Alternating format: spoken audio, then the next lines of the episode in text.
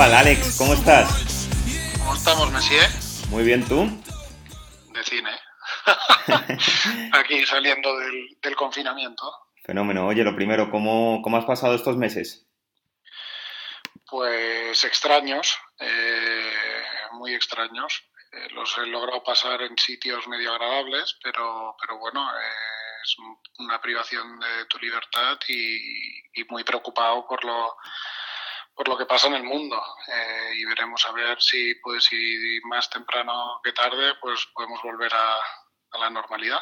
¿Ya te ha dado tiempo para entrenar algo estos últimos días? Pues hice unos cuantos swings en, eh, el confinamiento y ahora la vuelta ha sido un desastre, la verdad. Eh, tengo, no lo sé, un bloqueo importante. Digamos que, que, la crisis ha, llegado a mi golf, pero con, con, fuerza. bueno, volverá y después de este podcast donde vamos a recordar una victoria especial, una victoria preciosa. Quienes me conocen saben, saben que para mí es probablemente la semana más bonita del año. Nos vamos a ir 18 años atrás a ese British Amateur, ese British Amateur que se jugó en Royal Porthcawl and Pyle and Kempfin del 3 al 8 de junio de 2002. Alex, qué, semana más bonita, ¿verdad? Bueno, empiezas a hablar del tema y se me pone la piel de gallina. Em, la verdad, no sé, fue obviamente algo súper especial, eh, además de la manera que sucedió, con la historia que, que, el torneo tiene, em, con, con, la ayuda de mi hermano. Eh, la verdad que luego, pues oye, lo piensas a posteriori y, y, ha sido muy bonito porque yo ahora trabajo para mi hermano, y bueno, trabajo para él pues de entrenador, de, de Cádiz, etcétera, pero él estuvo ahí en, esos momentos también preciosos y ayudándome a mí. Y, y la verdad, no sé, eh, lo recuerdo como, como si fuera ayer, eh, totalmente inesperado porque llegaba jugando bastante mal. Eh, las tres veces previas que había jugado el torneo nunca me había ido nada bien, pero eh, surgió la química, surgió la chispa. Alex, vamos, vamos por partes. Yo, fíjate, he estado repasando un poco cómo se desarrolla el torneo y he dividido el torneo, podríamos decir, en tres, en tres fases. Una primera fase en la que englobo solo la primera jornada. Arrancas el torneo con 76 golpes. Eh, lejos, lejos de la cabeza y lejos incluso de, la zona de corte. Bueno, eh, el primer día jugué en, en y la verdad es, uno de los campos más exigentes que juego en mi vida. Eh, y resulta que salió un día de, aquellos británicos potentes. Y te diría que, fue un 76 mm, más dulce que amargo, o sea, jugando bastante bien eh, aguantando el temporal como podía. Y sí, efectivamente, eh, el, el, otro campo era un poco más sencillo eh, y la gente juega muy bien. Entonces, 76 pues estaba así, probablemente fuera del corte. no por mucho, no debería estar por mucho fuera del corte, pero sí estaba en mala zona. pero bueno, sabiendo que el otro campo era un pelín más asequible. Y llegamos a ese segundo día y haces nada más y nada menos que 66 golpes. Una vuelta que solo es superada, fíjate ese día, por igualada por, por otro jugador que es eh, Graham Gordon y superada por un 61 de Richard Finch, que al final es el que gana el stroke play. Eh, bueno, ¿qué pasa? ese día, ese día, fíjate, em, yo jugaba en el turno de tarde ¿Mm? y bueno, no, no, hay turno de tarde tampoco, por ahí intermedio y yo vi, yo vi, yo cuando salía en el TIEL 1 estaba mi hermano el TIEL 18 y ahí cambió todo. O sea, fue una desgracia para mi hermano, pero, pero a la postre me dio el torneo a mí, porque yo salía por el TIEL 1, lo saludé y entonces le vi el swing y, vi, y lo vi muy preocupado. Y, y, luego... Eh, eh, desde el green creo recordar que le vi volver para atrás. Y él, yo sabía que él me había dicho que iba X, no me acuerdo cómo, y sabía que con par pasaba el corte. Y le, vuelvo, y le veo volver para, atrás al T y digo, uff, mal, malo. Total, que hizo doble bogey y no pasó el corte. Pero bueno, eh, se recompuso muy bien, la verdad, y después de descansar y eso, eh, me vino a ver al, al green del 9. Y yo en el green de 9 al par, al par acojonado, porque, porque estaba bien, o sea, si hacía el par pasaba el corte perfectamente, pero si hacía una o dos más de par, mm, me iba para casa. Y me vino y me hizo de Cádiz los 9 segundos y lanzamos menos 5 los 9 segundos. O sea, empecé a meter pads, empecé a jugar bien y relajado tal. Y entonces cuando acabé, aquello, menos 5 era el récord del campo. Me lo dijo el, el, el, hombre que estaba ahí en el recogía tarjetas, oh, new record y tal. Luego, Richard Finch me vino a la hora y lo batió por 4. O sea, pero sí, sí, un día, la verdad, ahí empezó el, el periplo de mi hermano y mío juntos, hmm. esos nueve hoyos, y, y, me ayudó un montón, me ayudó a relajarme sobre todo, y hicimos menos cinco, y, y al final acabamos segundos en el medal. O sea sí, acabas segundo, te metes en las rondas de match, y luego hay tres partidos que ahora los comentaremos, que en principio parece que va todo bastante vez ganas a Kevin eh, McPhil en primera ronda por 3 y 1, en la segunda ronda otro británico, Richard Brockman por 4 y 2, y en octavos de final a Jack Doherty por 4 y 3. Tres partidos a priori, o podríamos decir, viendo el resultado, más o menos cómodos, pero ¿cómo, cómo fueron? Bueno, mira, Jack Doherty ya era muy buen jugador. En hmm. esa época ya era conocidito y era uno de los, pues eso, de los ingleses que, destacaban. Eh, te diré que el primer partido, Kevin, ahora, ahora que me recuerdas el nombre, mira, me hace mucha gracia porque, coño, yo gané el campeonato y en el green del 18 me viene un tío a darme un abrazo, tal, pero feliz y tal. Y le digo, coño, qué, qué, ilusión que alguien se se le, le, le, haga tanta ilusión, ¿no? A alguien que, un externo que gana. No te acuerdas de mí, ¿no? Y yo, no, ahora no caigo con, con él, tal. Eh, joder, jugamos en primera ronda y se ve que el Kevin este se ve que le dio una exhibición, bueno, se ve, no, ya me acuerdo, creo que jugué súper bien, hice como 4 o 5 bajo par y le, lo saqué a gorrazos y el tío se fue a una casa de apuestas y aportó 200 libras por mí. Total que ganó, pues no te exagero si te digo que ganó 4.000 pounds con, con su apuesta. y entonces me vino todo feliz que había ganado su apuesta, una pasta y tal. Y, y nada, muy bien. La verdad, las tres primeras rondas eh, jugué mi mejor golf y, sí que es verdad que no di muchas alternativas, pero luego se complicó la cosa. Luego se empieza a complicar, ¿eh? son los partidos de taquicárdicos, porque llegas a cuartos de final y te enfrentas al inglés Zane Scotland. Cuéntanos cómo ese partido que acaba en el hoyo 20, en el segundo hoyo de playoff.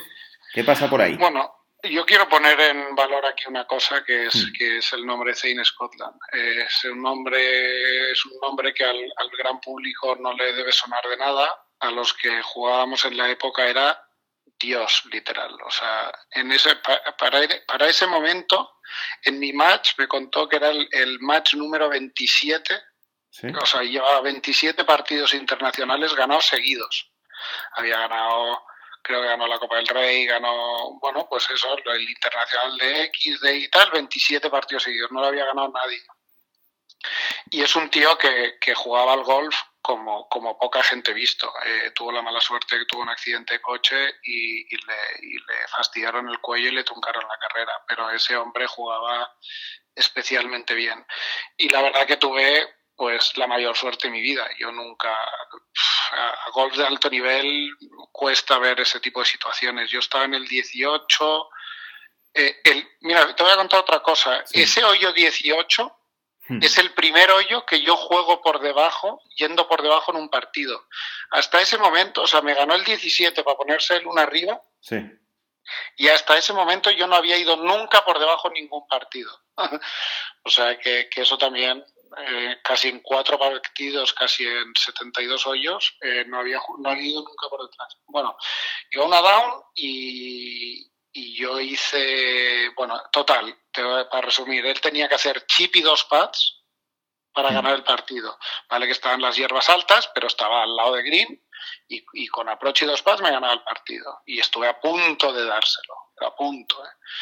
Y le digo a mi hermano, vale, dejemos que aproche, que, que a ver qué pasa. Entonces aprocha, se pasó unos 7 metros, pero bueno, tenía dos pads para ganar, planos, eh, sin ningún tipo de dificultad ni nada. Y bueno, pues que patee. Pateó el primer pad, la dejó a 80 centímetros hmm. y la falló tú. Y, salimos a playoff. Y en el playoff, eh, tenemos en el hoyo 1 los dos un pad de unos dos metros y medio largos para par los dos y patea el primero y la mete y ahí saca el puño, toda la, todo el tinglado. Y bueno, pues ahí tengo yo mi pad de, dos metros y medio para continuar y, y tiré y la metí. Y bueno, para el 2. Y en el 2 yo pego un tirazo, pues debía ser un hierro 6, un hierro 5, un green enano con fuera de límites por la izquierda, bueno, mareante. Y él la tiró al bunker y del bunker la tenía, él sabía que yo iba a hacer par probablemente, la tenía que apurar, no la sacó, se le quedó en la huella, bueno, todavía estás intentando sacarla de ese bunker que no, nunca, nunca salió de ahí y le gané el partido, pero vamos, es uno de los partidos más radicales que he visto en, tiempo. Para los oyentes que se sitúan, estamos ya en Porthcawl porque las eliminatorias, este es un torneo que se juega en dos campos, pero las eliminatorias de, de match se juegan, podríamos decir, en el campo eh, mítico, en el campo un poquito mejor, podríamos decir, para que nos entiendan todos. Le ganas por la mañana, Garry, y por la tarde otro partido uf, eh, cardíaco, vamos. Ganas a, a, Jamie Elson, le ganas en el primer hoyo de playoff también.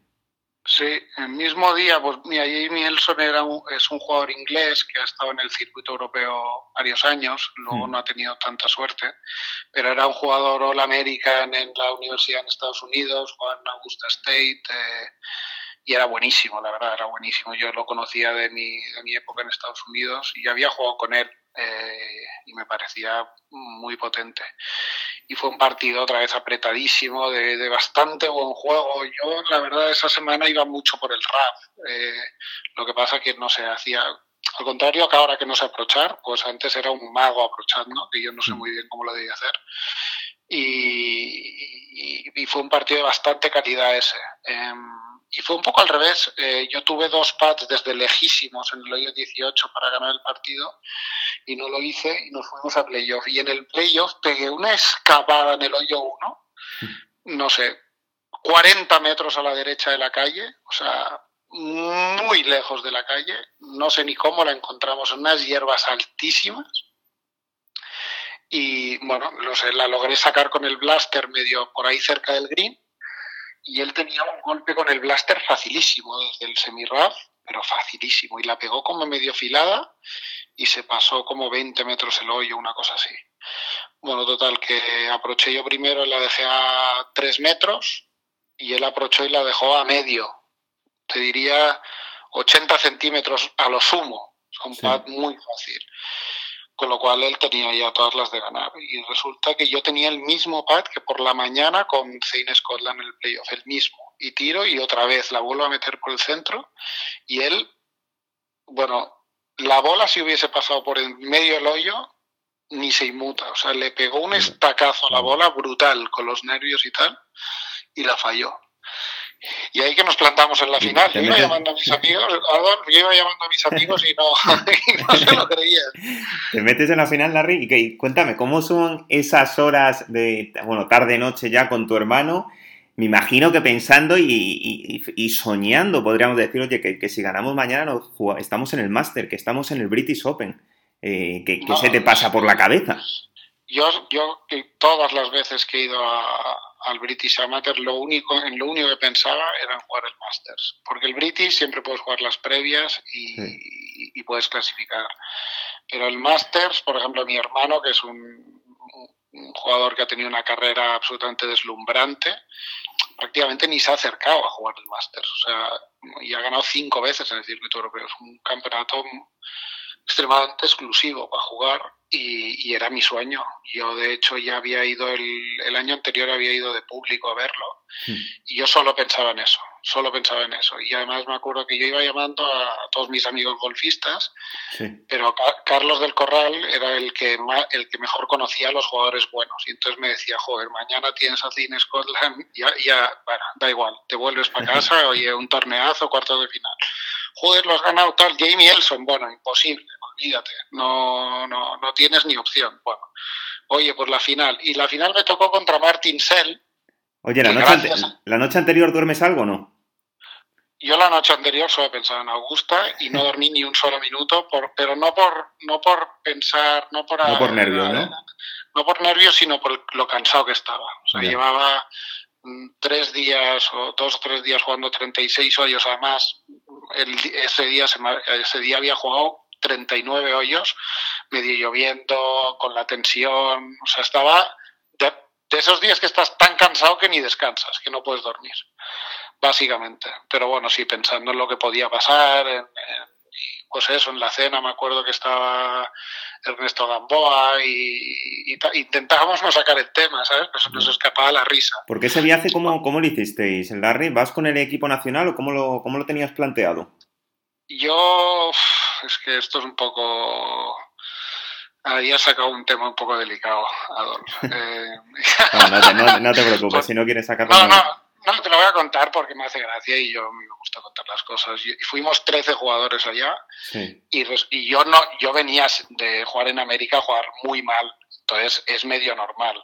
Pero llamé a la federación, oye, ¿qué tal? Que entro al British, eh, ¿puedo tener algún tipo de subvención? No, no, no, porque subvencionamos unos cuantos y tal. Bueno, total, que íbamos 13, 12 subvencionados por, por territoriales o nacional y a mí ni la, la, catalana no me dio un duro y la española pues no entraba en sus subvenciones, con lo cual pues era el único que no, que no, que no iba subvencionado. Pero bueno, eh, a pesar de eso, obviamente, eh, Ernesto, como siempre, un señor y le encanta aquello, y joder, y en esa época no estabas tú, que eras el que faltabas. Sí, Ernesto, para que nos, pues nos, entiendan los, los, oyentes, es el director deportivo del comité masculino, Ernesto Fernández de Gamboa. el eterno Ernesto, que, que, bueno, pues eso desde que yo iba en pañales y estaba Ernesto allá, o sea que bueno. Hmm. Y se quedó, se quedó obviamente a, apoyarme y, y ese, ese, esa misma tarde mi padre se intentó organizar un viaje que fue una odisea y tal para, para verme la final y no llegó hasta que quedan cuatro hoyos, pero bueno, vio el final que era lo más importante. Y bueno, pues la cena, te, te puedes imaginar, pues intentando obviar el tema de Easy gano, pero, pero bueno, se nos, se nos iba escapando la risa. Bueno, te plantas. 8 de junio, final, contra otro británico, en este caso un inglés, Martin Sell. Cuéntanos, ¿qué pasa? Le vas a ganar en el último hoyo también. O sea, es que, es que pues todos los partidos son hasta el final. Fue, fue, pues la verdad que es un partido muy raro porque eh, él empezó medio nervioso. Hmm. Yo bueno, yo en el hoyo 1 de Porthole, que es un par 4 que debe medir 350 yardas más o menos, a las 8 de la mañana le arreo un drive que, que, me pasé el green. O sea, con toda la adrenalina y tal, le pegué un sopapo y empezó a botar la bola y me pasé el green. Y bueno, empecé mandando el partido relativamente fácil y nada, pues perdí el hoyo 17 y por la mañana acabé tres arriba, creo, tres o cuatro arriba. Hmm. O sea que bueno, más o menos tranquilo, hmm. más o menos tranquilo, pero claro, llega la tarde, llega el momento de la verdad y, él hizo un verdi por ahí a medio temprano, me puso un poco nervioso y, hubo un momento que, que, la verdad, eh, yo ahí sí que tengo que agradecer a mi hermano, que no sé ni cómo lo debió hacer, entre él y yo sacamos ahí un tema que era, en el hoyo 16 yo iba a una arriba, en el hoyo 16 por la tarde, iba a una arriba y él tenía un par para par de, pues debían ser de 15 metros, por ejemplo, y yo de uno y yo venía pateando muy bien. Digo, bueno, aquí lo normal es que, es que yo patee aquí para ponerme dos arriba, dos por jugar. Es un tema bastante ganado. Y le pega un viaje a la bola a Adolf, que digo, bueno, vale, patea de vuelta a él, o sea, ya está. O sea, puedo, hasta tener dos pads para ponerme dos arriba. Y pega en el centro del hoyo, la bola salta medio palmo y se mete. No me lo podía creer, me quedé blanco. Pero claro, cuando el pad era tan largo que yo la veo salir la bola y digo, vale, no tiene opción de entrar y ya está, ya ha ganado el hoyo, porque es que se, iba a pasar tres metros. Y la veo que entra. Bueno, me quedo en estado de shock y la fallo yo. Y de repente, de dos arriba, a All Square al el 17 muerto. Estaba, muerto y recuerdo que caminamos muy lentos al el 17. Hmm. Eh, no sé qué me diría mi hermano, pero bueno, me hizo reaccionar. Hice Verdi al 17, un par 5 asequible, pero bueno, había que hacerlo. Un hierrazo 5 de 2 muy bueno. Dos pads Verdi, una arriba al, 18 y ahí pegué los dos mejores golpes de mi vida sin ningún tipo de, duda. Eh, una madera 3 que llevaba una madera 3 Tiles de esas que, que, medían como la bola, o sea, de esas pequeñitas y tal. Pues la que, de es la que llevaría Tiger, ¿no? Me imagino, a lo mejor. La, la misma, yo solo la llevaba porque la llevaba Tiger. y entonces yo jugaba con aquella madera 3 que luego cuando tenía presión me cagaban todo, porque es que si la desempalabas la sacabas rodando. Sí. Y le pegué esa madera 3 al centro de la calle y luego pegué un hierro 7 antológico que pasó rozándolo yo y la dejé a, a dos metros o así. Y él falló el green, pegó un approach malo y ya me lo dio. Ese golpe está grabado y cuando publiquemos este, este pod lo, lo verán los, los, oyentes de, de Ten Golf. Larry, ganas el torneo, qué bonito. La verdad es que se me está poniendo, y, tú que me conoces lo, lo, sabrás bien, se me está poniendo la carne de gallina, solo contando estas, estas anécdotas y estos partidos, porque es un torneo especial donde los haya, la verdad. Ganas el torneo y, y, ¿qué pasa? Pues pasan cosas muy raras. Eh, pasan cosas muy raras. De repente yo paso de ser un jugador normalito, había ganado un par de campeonatos de España Junior, pero ya venía, llevaba un año o dos jugando bastante mal. Hmm. Eh, la verdad que a mí en Estados Unidos me lié solo y, intentando cambiar el swing y tal, me, cometí muchos errores de gestión y, y, estaba jugando muy mal. Y de repente, pues oye, oye, que el mes que viene juego el British Open ¿sabes? Y, bueno, y oye, y el año que viene Augusta, y a ver qué pasa, y entonces no sé qué, que si managers para aquí, para allá, que si no sé cuántos. La verdad que mucho, mucho circo medio mal gestionado. Eh, mi hermano siempre me dice que de todo aquello aprendí un montón y que cuando llegó él, él ya sabía lo que tenía, lo que no tenía que hacer. Y mucho circo, mucha historia, eh, muchas felicitaciones, mucha felicidad. Eh, es algo, bueno, eh, solo Sergio García y José Mario Lazábal lo habían ganado españoles y sigue así. Y sigue sin haberlo ganado nadie, eso es. Eh, es una cosa muy especial, el palmarés, el, la historia del torneo es, es brutal. O sea, hay una, serie de jugadores allá que se te pone la piel de gallina y, y la verdad que pues es el mayor honor. O sea, yo siempre lo digo, o sea, a nivel amateur puedes ganar muchas cosas muy bonitas, pero a mí no me cambia el British por nada. Y, yo, me, yo siempre he dicho que mi torneo favorito es Augusta, porque es el único torneo que se repite la, sede y porque es muy exclusivo y porque el campo me encanta y tal, pero, mm. pero la historia es, son las Islas Británicas y el British Amateur era un mayor hasta en la época antigua. Y, bueno, pues, pues eso, ¿qué viene? Viene mucho circo, viene el British Open, fue brutal. No jugué nada mal, la verdad. Ahí el corte relativamente holgado, pero, pero jugando bastante decente. Y luego pues me invitaron a jugar varios torneos del circuito europeo como amateur. Eh, y estuvo muy bien, la verdad. O sea, una experiencia brutal. Qué bonito. Eh, Larry, este año, ya cambiando un poco de tema, eh, se juega el torneo del 25 al 30 de agosto en Royal Birthday. ¿Te vamos a ver ahí? pues mira, tengo exención dos años más. Y mi corazón. O sea, son 20, años de exención entonces. Bueno, eran 10 y yo pedí una invitación para cuando ya me volví a meter, me di una invitación para volver a jugar en Portugal, que era la siguiente vez que se jugaba en Portugal ah, después de mi victoria, y no me la pudieron conceder porque no hay invitaciones, pero me mm. dijeron que, que, ya para el año siguiente pues iban a cambiar esa norma y lo, lo, lo incrementaron a 20 años. Mm. ¿Por qué lo hicieron? Porque yo soy la única persona que me he vuelto a pasar a meter y, y de los que han ganado y soy el único caso para... O sea, yo siempre soy el único ex campeón que juega el campeonato, que es bastante especial. Pues sí, la verdad que sí. Ya fui contigo el año pasado a Irlanda y, bueno, pues mira, mi corazón me dice que tengo que ir y que quiero ir. Eh, mi cabeza este fin de semana he jugado el campeonato del club y, y, me está diciendo que ni de coña vamos a jugar porque me siento incapacitado, pero acabaré yendo, porque solo por ir allá Royal Birkdale es una maravilla de campo que estuve ahí con, mi hermano en un British Open.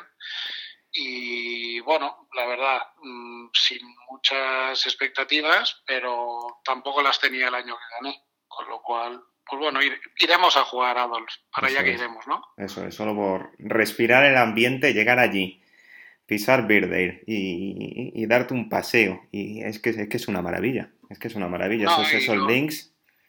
Y luego me anuncian en el Tiel 1 como ex campeón. Eso y es, es que esos momentos, esos momentos son únicos. Sí, tengo que aprovechar porque me quedan dos y yo creo que yo creo que no hay otra que ir para allá. Eso es. Bueno, espero ir contigo. a ver si, a ver si es verdad y podemos estar ahí disfrutando. Claro, Ahora no te vayas a perder la única vez que vuelvo a ganar a un español, porque no. ¿Te imaginas? Después de haber ido tantos años, no ir este año que gane alguien. No, no, tienes que ir, tienes que ir. Habrá que organizarlo, eso es. Que Larry, no te robo más tiempo, que oye, que un millón de gracias por haber estado con nosotros aquí en la trastienda de Tengolf, que, que ha sido precioso, que, que, me encanta recordar estos torneos y que, y que ojalá, quién sabe, pues te pueda volver a llamar y, y rememorar algo, algo bonito, una semana especial, ¿vale? Bueno, eh, hombre, siempre, siempre es muy bonito recordar y charlar sobre, sobre temas agradables y sobre todo en estos momentos que estamos sufriendo todos un poco demasiado. Y nada, un placer contarte y ya sabes que cuando quieras mi teléfono está abierto para ti. Fenomenal, pues nada, Alex, lo dicho, que un millón de gracias y estamos en contacto, ¿vale? Un abrazo, Un abrazo, muy fuerte. Cuídate, Larry. Chao. Chao.